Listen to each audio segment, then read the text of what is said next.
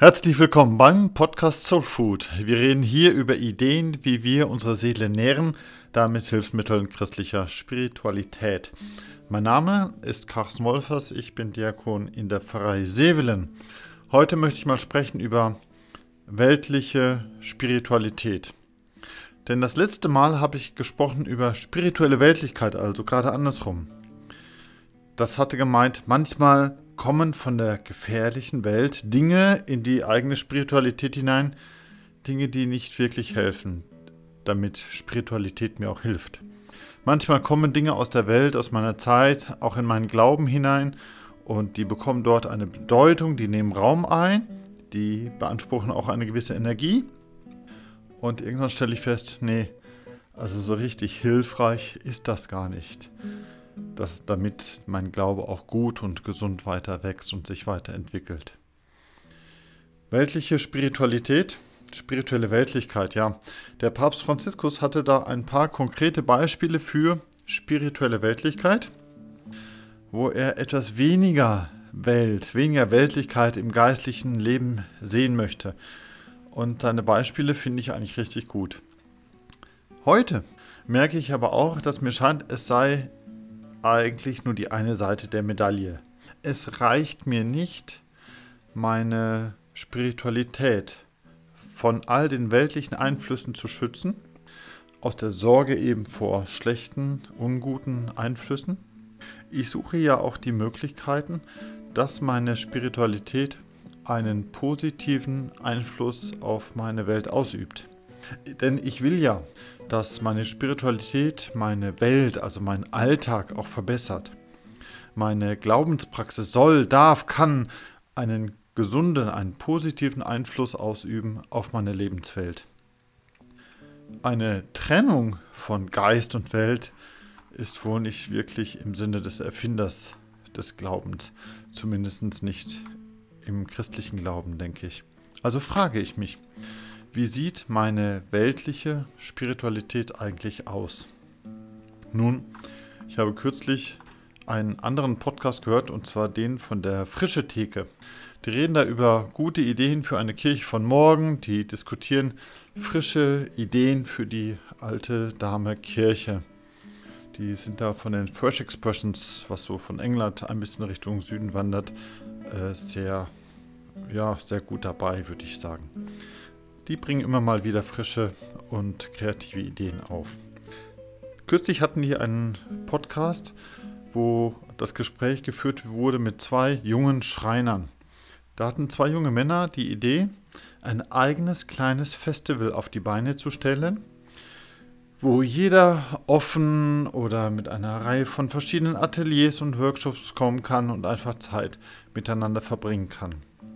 Also das Konzept von den beiden tönt so ganz nach, komm vorbei, lass locker, schau, was dir passt, tu etwas, experimentiere, probier das ein oder andere mal aus und komm in einen guten Kontakt mit all den anderen netten Leuten, die auch mal so vorbeischauen. Ich staune da über diese jungen Leute. Ich hätte deren Gelassenheit schon lange nicht mehr. Dass die da mit so viel Freude dabei sind, so viele Leute auch zusammenbringen, das staune ich nur. Ich glaube, ich hätte an deren Stelle schon wieder viel zu viele Sorgen, ob das überhaupt klappt, ob das so funktioniert, wofür das denn alles sein soll und was wäre, wenn das Ganze zu einer Luftnummer wird. Nein, diese beiden jungen Schreiner haben das mit viel Zeit und Kraft, aber auch mit viel Lust und Laune ziemlich gut hinbekommen. Nun, die beiden wurden von der Frische Theke interviewt. Natürlich auch mit der Frage, was eine Kirche von so einer Art Festival eigentlich lernen kann. Denn die beiden haben ja durchaus auch einen christlichen Hintergrund, haben auch verschiedentlich sich mal länger oder kürzer in ihren Kirchen engagiert oder sogar gearbeitet. Was bringt also Menschen dieser Generation dazu, da mal etwas anders zu machen? Die hatten die Erfahrung gemacht, dass man im kirchlichen Bereich doch recht schnell sich so in einem ganz bestimmten Rahmen wiederfindet. Man sitzt zu schnell auf einem Gleis und dann fährst du einfach nur noch geradeaus und du überlegst gar nicht mehr, ob du nicht lieber so ein Stück weiter nach rechts oder nach links fahren möchtest, ob das nicht sogar für alle besser wäre. Und darum sollte dieses Festival etwas ganz anderes sein. Alles etwas offener, etwas zwangloser, etwas freier. Es darf gerne mal wieder etwas innovativer, ex etwas experimenteller sein. Du kannst einfach hinkommen und einfach hier und da mal etwas ausprobieren. Du kannst hier und da dich selber ausprobieren. Vielleicht willst du einfach in Ruhe deinen Kaffee trinken oder bei einem Glas Bier einen neuen Kumpel kennenlernen. Oder du probierst einen dieser neuen Hula-Hoop-Reifen aus, etwas, was du vielleicht schon seit Kindertagen nicht mehr gemacht hast. Aber du siehst, da liegt dieser Reifen in der Wiese, die Sonne scheint und du fragst dich, warum eigentlich nicht? Und dann machst du das einfach. Oder ein anderes Beispiel, ein anderes Atelier, das bestand einfach aus einem Stand, wo du mal hobeln kannst. Also die paar Male, wo ich einen Hobel in der Hand hatte, die paar Male kann ich wohl an einer Hand abzählen. Aber ich hätte schon Lust, das mal wieder auszuprobieren. Einfach so just for fun. Auf dem Festival gab es dann in der Tat etliche, die so einen Hobel in die Hand genommen haben und einfach probiert haben. So einen schönen, dicken, groben Holzbalken, dem da etwas Feinheit beizubringen. Und das braucht Zeit, das hat Zeit, das tust du in aller Ruhe. Langsam setzt du immer wieder neu an. Mehr und mehr findest du dann deinen Rhythmus, sodass diese einfache Arbeitsbewegung, den Hobel immer wieder anzusetzen und nach vorne zu drücken, dass dir das immer flüssiger von der Hand geht. Das hat etwas ungemein Meditatives an sich. Durch die einfache, häufige Wiederholung vergisst du einen Teil deiner Sorgen und du beginnst dir stärker existenzielle Gedanken zu machen was du überhaupt tust in deinem Leben, wer du bist, was du anfängst. Da wird so ein bisschen Ausprobieren von einem Werkzeug zu einer regelrechten Hobelmeditation. Und vielleicht, vielleicht kommt dir dabei auch der Gedanke, dass Gott bei all den Spänen womöglich gar nicht so weit weg von dir ist. Wer hätte gedacht, dass auch so etwas Weltliches wie Holzhobeln durchaus zu einer hilfreichen Meditation werden kann. Wie unsere beiden Schreiner da lachend über die Erfindung der Hobelmeditation sinnierten, da musste ich doch schmunzeln. Nicht nur über ihren Witz, sondern auch, dass sie vielleicht doch nicht ganz so innovativ waren, wie sie vielleicht dachten. Denn es gab in all den Jahrhunderten, in denen sich christliche Spiritualität entwickelt hat, da gab es immer wieder schon diese Ansätze, gerade das Geistliche, das Fromme, in ganz und gar weltlichen oder auch sehr banalen Aktivitäten zu entdecken. Ich gebe da mal zwei Beispiele von zwei berühmten mittelalterlichen Mystikern. Zum Beispiel der Meister Eckhart sagt einmal, Nimm das schnödeste Geschäft von der Welt. Deine Hingabe verleiht ihm Adel und höheren Wert. Also wenn das schnöde Geschäft das Hobeln ist, ja, dann kann ich dem auch einen höheren Adel, einen höheren Wert zukommen lassen. Oder vielleicht Kaffee trinken oder mit dem Bier anstoßen oder gar mit dem Hula-Hoop-Reifen üben. Indem ich das alles in einer Ruhe und mit Hingabe tue, kommen mir Gedanken zu etwas Höherem hinzu. Anderes Beispiel, Teresa von Avila die Ordensfrau, die so viele Klöster in Spanien gegründet hat, die sagt einmal zu den Schwestern in ihrem Kloster, meine Töchter, es gibt keinen Grund zum Traurigsein. Wisset, dass Gott auch zwischen den Kochtöpfen zugegen ist. Es wird spekuliert, dass manche der Schwestern, die im Kloster beim Putzen vom Gemüse nicht zufrieden waren, vielleicht weil solche Küchenjobs ihnen zu weltlich erschienen. Lieber noch eine Stunde in der Kirche beten, als das Essen zubereiten? Und da widerspricht Theresa ganz vehement. Gott ist hier wie da einfach da. Er ist gegenwärtig, er ist präsent. Diese Vorstellung in die Küche zu gehen, zu schauen, da stehen Teller und da das Besteck und da die Töpfe und zu überlegen, ja, in all dem, was ich da tue, ist Gott eigentlich schon immer mit da. Das ist mir sehr sympathisch.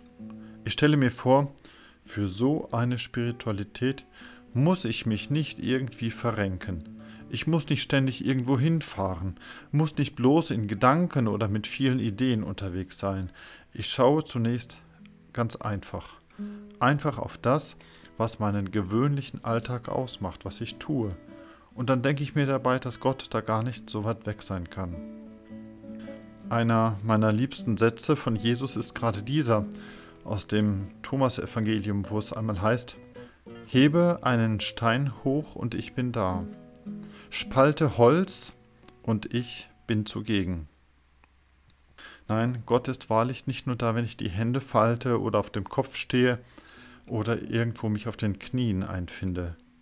Gott ist meinem gewöhnlichen Leben wohl viel näher. Ich mag die Mystiker, allerdings habe ich mit denen manchmal auch meine Probleme, denn die haben sehr tiefe Ideen und dann frage ich mich, na, wie funktionieren die denn in meinem Alltag? Da muss ich immer doch dasselbe nochmal ausprobieren. Bliebe ich bloß bei tiefsinnigen Ideen stehen. Ich hätte doch immer Sorge, dass ich mir etwas vormache, dass ich mir da bloß etwas einrede. Kürzlich war ich auf einer Weiterbildung über Rituale. Und der Einstieg in diese Weiterbildung zu Ritualen war die Betonung, dass es eine Raumteilung gibt. Eine Raumteilung zwischen dem weltlichen, alltäglichen, zwischen dem Profanen und den Raum zwischen, von dem Sakralen, der Raum des Heiligen. Es gibt also das alltäglich-weltliche und dann gibt es das Heilige. Und Rituale würden da diesen Schritt machen, dass ich gleichsam aus meiner profanen Weltlichkeit hinübertrete in den Bereich des Geistigen, des Göttlichen. Und diese Vorstellung war mir irgendwie suspekt. Ich denke mir lieber, dass Jesus doch gerade an der Überwindung dieser Trennung arbeitet. Dass es nicht hier die profane, normale, banale Welt gibt und dort die tolle Sakrale, sondern dass es dazwischen mit ihm diese Aufteilung gar nicht mehr braucht. Das Sakrale ist das Profane und auch das Profane ist sakral. Immerhin, wenn Jesus doch ein so profaner Mensch ist wie du und ich und doch auch so ein sakraler Gottessohn. Immerhin will Jesus doch Gottes Willen wie im Himmel so auf Erden. Also beides zusammen. Ich habe den Eindruck, Jesus ist jemand, der zerreißt eher den Vorhang, der Profanes und Sakrales scheinbar trennt, weil es bei ihm gar nichts zu trennen gibt. Gott ist meinem profanen Leben vielleicht eben näher, als ich meine.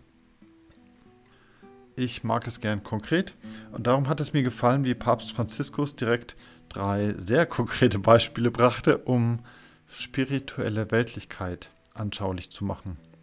Nun, welche drei konkreten Beispiele könnte ich mir nun überlegen, um weltliche Spiritualität anschaulich zu machen? Nun, Beispiel 1. Ich probiere mich da jetzt mal drin. Also, Beispiel 1. Das wären für mich die sehr gewöhnlich banalen alltäglichen Gesten der Nähe. Wenn ich meine Frau umarme, dann ist das eine Geste der Nähe. Da drücken wir etwas an Liebe füreinander aus. Wenn ich jemandem die Hand reiche, dann ist auch das eine Geste der Nähe.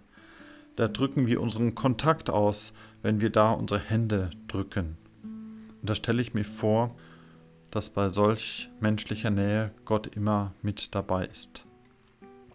Beispiel 2 wäre das Kochen. Ich kann das ja nicht wirklich gut. Ich brauche meistens irgendein Rezept, irgendein Kochbuch, was da in der Küche liegen muss. Und kürzlich erst haben sich bei mir die Kinder beschwert, ich hätte mich nicht an das Rezept gehalten. Aber wenn ich da so in der Küche stehe, ich schneide das Gemüse, ich bin dankbar für alles Gute mit all diesen Schüsseln und Kochtöpfen in, der Hoffnung, meinen Kindern nachher ein feines, gesundes Essen hinstellen zu können. Gerade mitten in diesem Zeug stelle ich mir vor, dass Gott mit dabei ist. Beispiel 3 wäre so mein Gang durchs Haus am späten Abend. Oft bin ich da der Letzte, der abends vernünftig wird und endlich ins Bett geht. Dann schaue ich, ob die Türen zu sind, ich lösche das Licht, genieße die Ruhe, die endlich nach einem langen Tag ins Haus eingekehrt ist. Und da macht sich für mich so ein Gefühl von Zufriedenheit und Gelassenheit breit. Und recht müde stelle ich mir dann vor, dass Gott in dieser Nacht ganz besonders auf uns alle aufpasst. Ich kann als Beispiel, als konkretes Beispiel für eine weltliche Spiritualität nicht wirklich mit so einer Hobelmeditation um die Ecke kommen. Also ich kann das nicht wirklich. Denn ich habe zu sehr zwei linke Hände in diesen handwerklichen Dingen. Und dabei geht mir dann auf, dass es wirklich kein Zufall sein kann, dass es ausgerechnet zwei Schreiner waren, die auf ihrem Festival zu Erfindern der Hobelmeditation wurden. Sie haben, haben wirklich einfach das gemacht, was zu ihnen passt, was wirklich ihr Ding ist. Und gerade deswegen haben sie dabei wohl existenziell die Erfahrung gemacht, dass Gott wohl mit dabei ist. Soweit einmal heute für die weltliche Spiritualität. Danke für das Zuhören. Und wer den Podcast nachlesen möchte, schreibe mir bitte einfach eine E-Mail an die Freie Seelen, dann checke ich den Text noch zu. Wenn dir der Beitrag gefallen hat, dann teile oder like bitte, denn das hilft auch anderen, Impulse zu bekommen, wie die Seele etwas mehr an Nahrung bekommt. Dir alles Gute und Gottes Segen.